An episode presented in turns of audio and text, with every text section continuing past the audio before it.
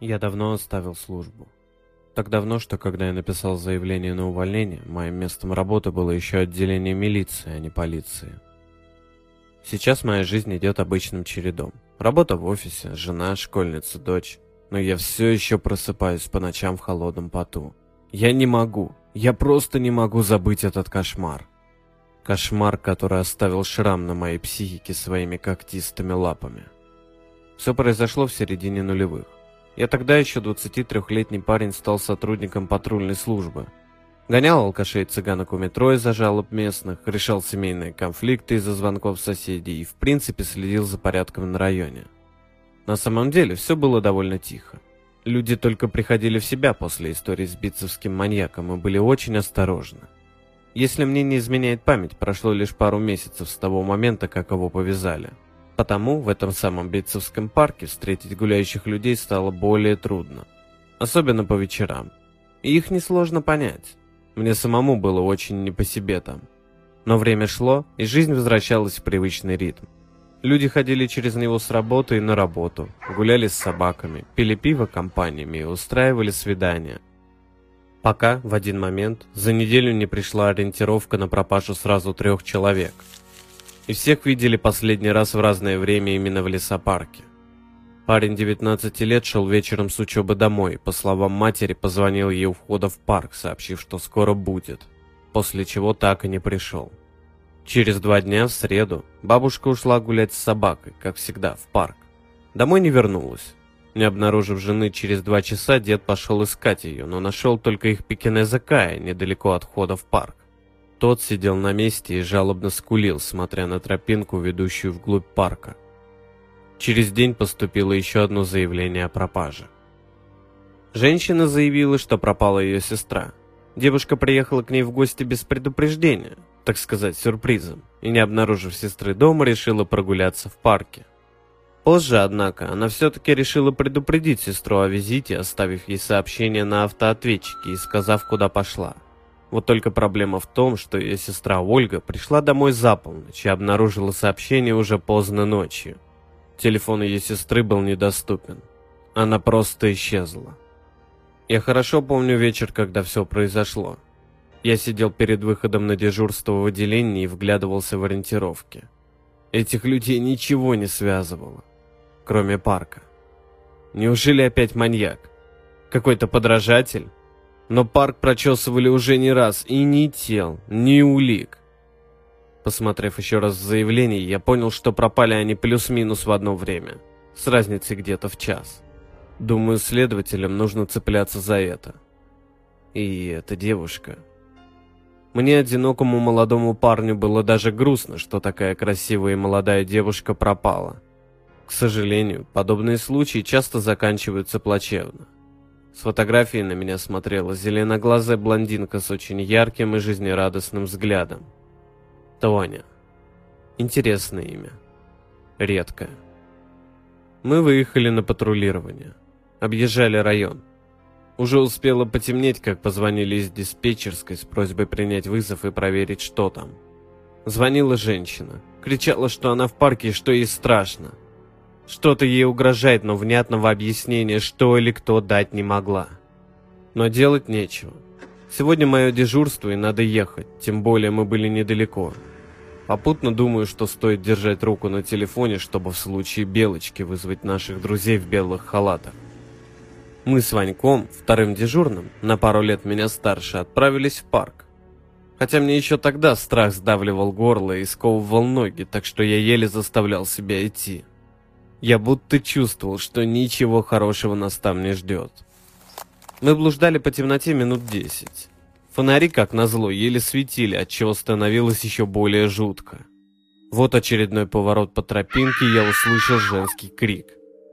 Он был настолько истошным, будто это был последний крик того, кто его издал. Я побежал вглубь леса, туда, откуда раздавались эти звуки. На удивление, Ваня будто не услышал их. Он даже не шелохнулся и продолжил идти по той тропинке, по которой мы шли. Я окрикнул его и побежал дальше. Только потом, поняв, что он не слышал меня, да и в принципе не заметил моего отсутствия. «Да как так-то?» Я обладаю довольно басистым голосом, чтобы его не заметить. Да и тот крик. Метров через четыреста я остановился и понял, что сзади совсем не видно ничего, кроме леса. Как, впрочем, и спереди, да и везде вокруг он. Только темный лес и гробовая тишина. Мне стало не то чтобы не по себе. Меня охватила паника. Справа от себя я услышал шорох. Там стоял огромный дуб, и шорох издавался как будто бы из-за него. Я взял пистолет и аккуратно обошел дерево. То, что я там увидел, повергло меня в дикий ужас. Это была та старушка, что пропала в этом парке. Точнее, то, что от нее осталось. Направив фонарик на нее, я увидел, что все кости были переломаны. Нет, даже перемолоты. Она лежала, как мешок кожи, наполненный чем-то. От такого зрелища и запаха меня вырвало. Немного придя в себя, я увидел, что кровавый след ведет прямо на дерево. Вероятнее всего, то, что осталось от несчастной женщины, лежало на одной из веток. Черт! Что за больной ублюдок мог это сделать? Надо связаться с Ваней. Я несколько раз повторил в рацию о том, что увидел, но в ответ были лишь помехи. Решив связаться с ним через телефон, я тоже был разочарован, ведь связи не было совсем. И что же мне делать? Так, я пришел с севера. Значит, надо бежать в ту сторону. Я побежал. Вот только лес не заканчивался, и той тропинки, оснащенной тусклыми фонарями, нигде не было. Я остановился. Прислушавшись, я услышал тихие всхлипы вместо уже привычной тишины. Я огляделся и увидел источник этого звука. Это была Тоня, девушка с последней ориентировки. Она была жива и очень напугана. Увидев меня, она тихонько вскрикнула, но поняв, что я не тот, кого она так боится, заплакала и бросилась меня обнимать. Наконец-то хоть один человек. Я думала, что она убьет меня, как убила того парня. Пожалуйста, помогите мне выбраться. Вы знаете, куда идти?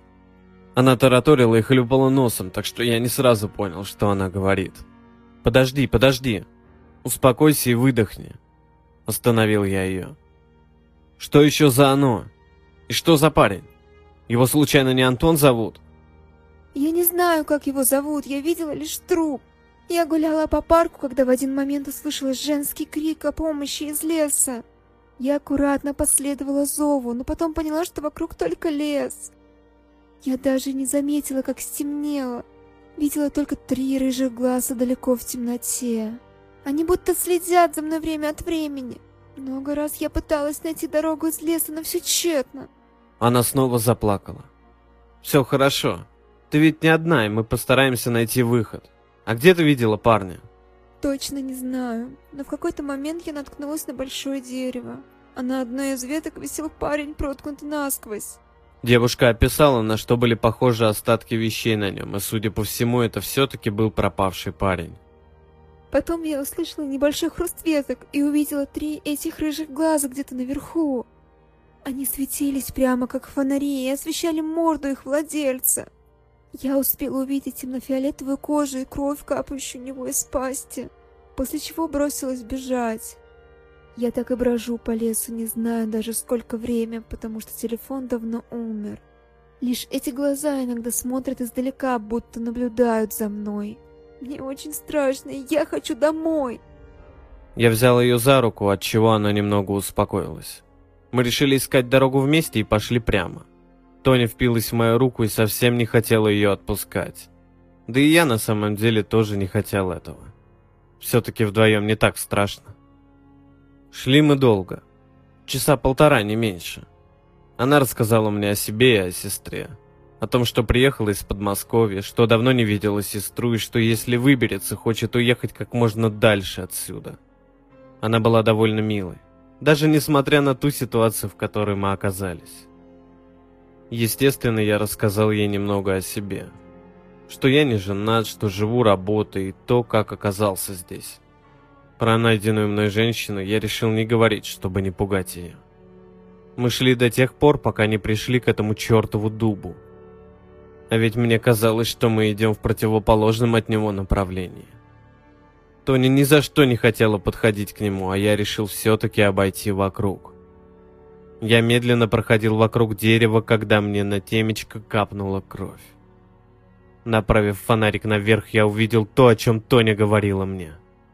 Эти три ярких оранжевых глаза смотрели на меня не моргая, а благодаря свету фонарика я мог разглядеть их владельца.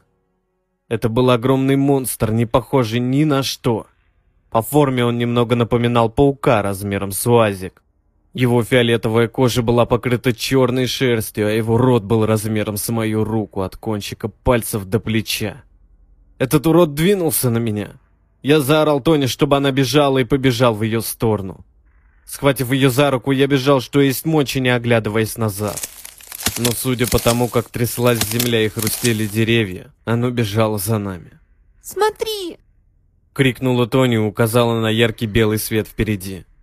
Мы побежали к источнику света. Это оказалась яма, из которой сочился свет. Дна не было видно, но я решил, что надо прыгать. «Я не прыгну!» — завопила Тоня. «Я боюсь!» «У нас нет выбора. Либо туда, либо это существо сожрет нас». Девушка замешкалась, но времени не было. Оно уже было совсем рядом. «Хорошо, только ты первый». «Ладно», — согласился я и прыгнул в неизвестность.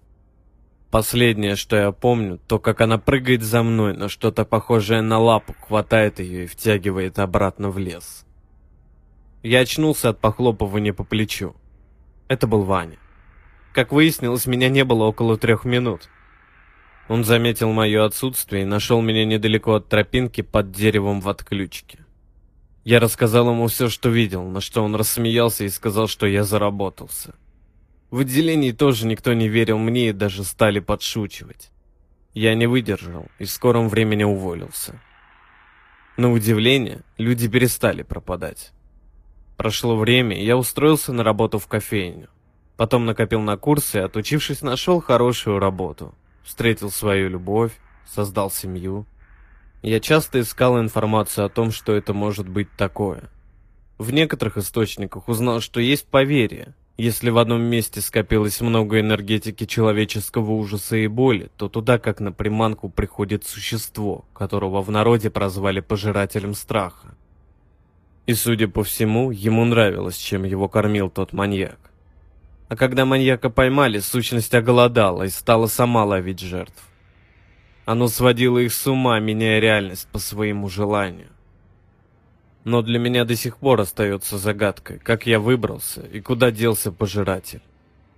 Мне до сих пор сложно спать по ночам, ведь постоянно снятся испуганные глаза Тони и ее душераздирающий крик. Но вчера она не кричала. Она сказала, что там ей очень хорошо, и она все равно скоро заберет меня.